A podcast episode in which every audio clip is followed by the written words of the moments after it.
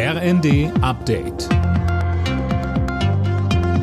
Stündlich neu. Auf den Punkt informiert. Ich bin Tom Husse. Guten Abend. Zum Start der zweiten Tarifverhandlungsrunde im öffentlichen Dienst haben die Arbeitgeber zunächst kein Angebot vorgelegt. Die Tarifparteien sind im Moment noch sehr weit auseinander, hieß es am Rande der Beratungen. Die gehen auch morgen noch weiter. Auch Bundesinnenministerin Faeser verhandelt mit.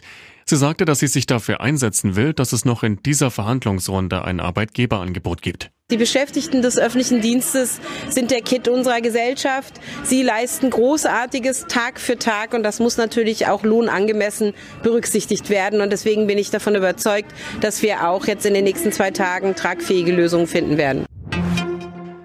US-Präsident Biden hat den Staaten der NATO-Ostflanke Beistand zugesichert. Wir werden buchstäblich jeden Zentimeter des Bündnisses verteidigen, sagte Biden bei einem Treffen mit den osteuropäischen Staatschefs in Warschau. Biden sagte in Richtung der Staatschefs, sie wissen besser als jeder andere, was auf dem Spiel steht, nicht nur für die Ukraine, sondern auch für die Demokratien der ganzen Welt. Einer fehlte übrigens. Viktor Orban, der Ministerpräsident von Ungarn, pflegt weiter guten Kontakt zu Kreml-Chef Putin.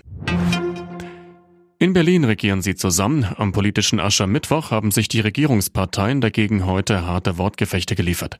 Sönke Röhling, wie zu erwarten, gab es vor allem zwischen Grünen und FDP Attacken. Der Grünen-Chefin Lang bezeichnete die FDP als Neinsager. Sie würde beim Klimaschutz und im Verkehrsbereich immer wieder blockieren. FDP-Chef Lindner hingegen wetterte zurück, dass die beiden Koalitionspartner in der Fastenzeit ruhig auf etwas verzichten könnten, und zwar auf die tägliche Forderung nach Steuererhöhungen.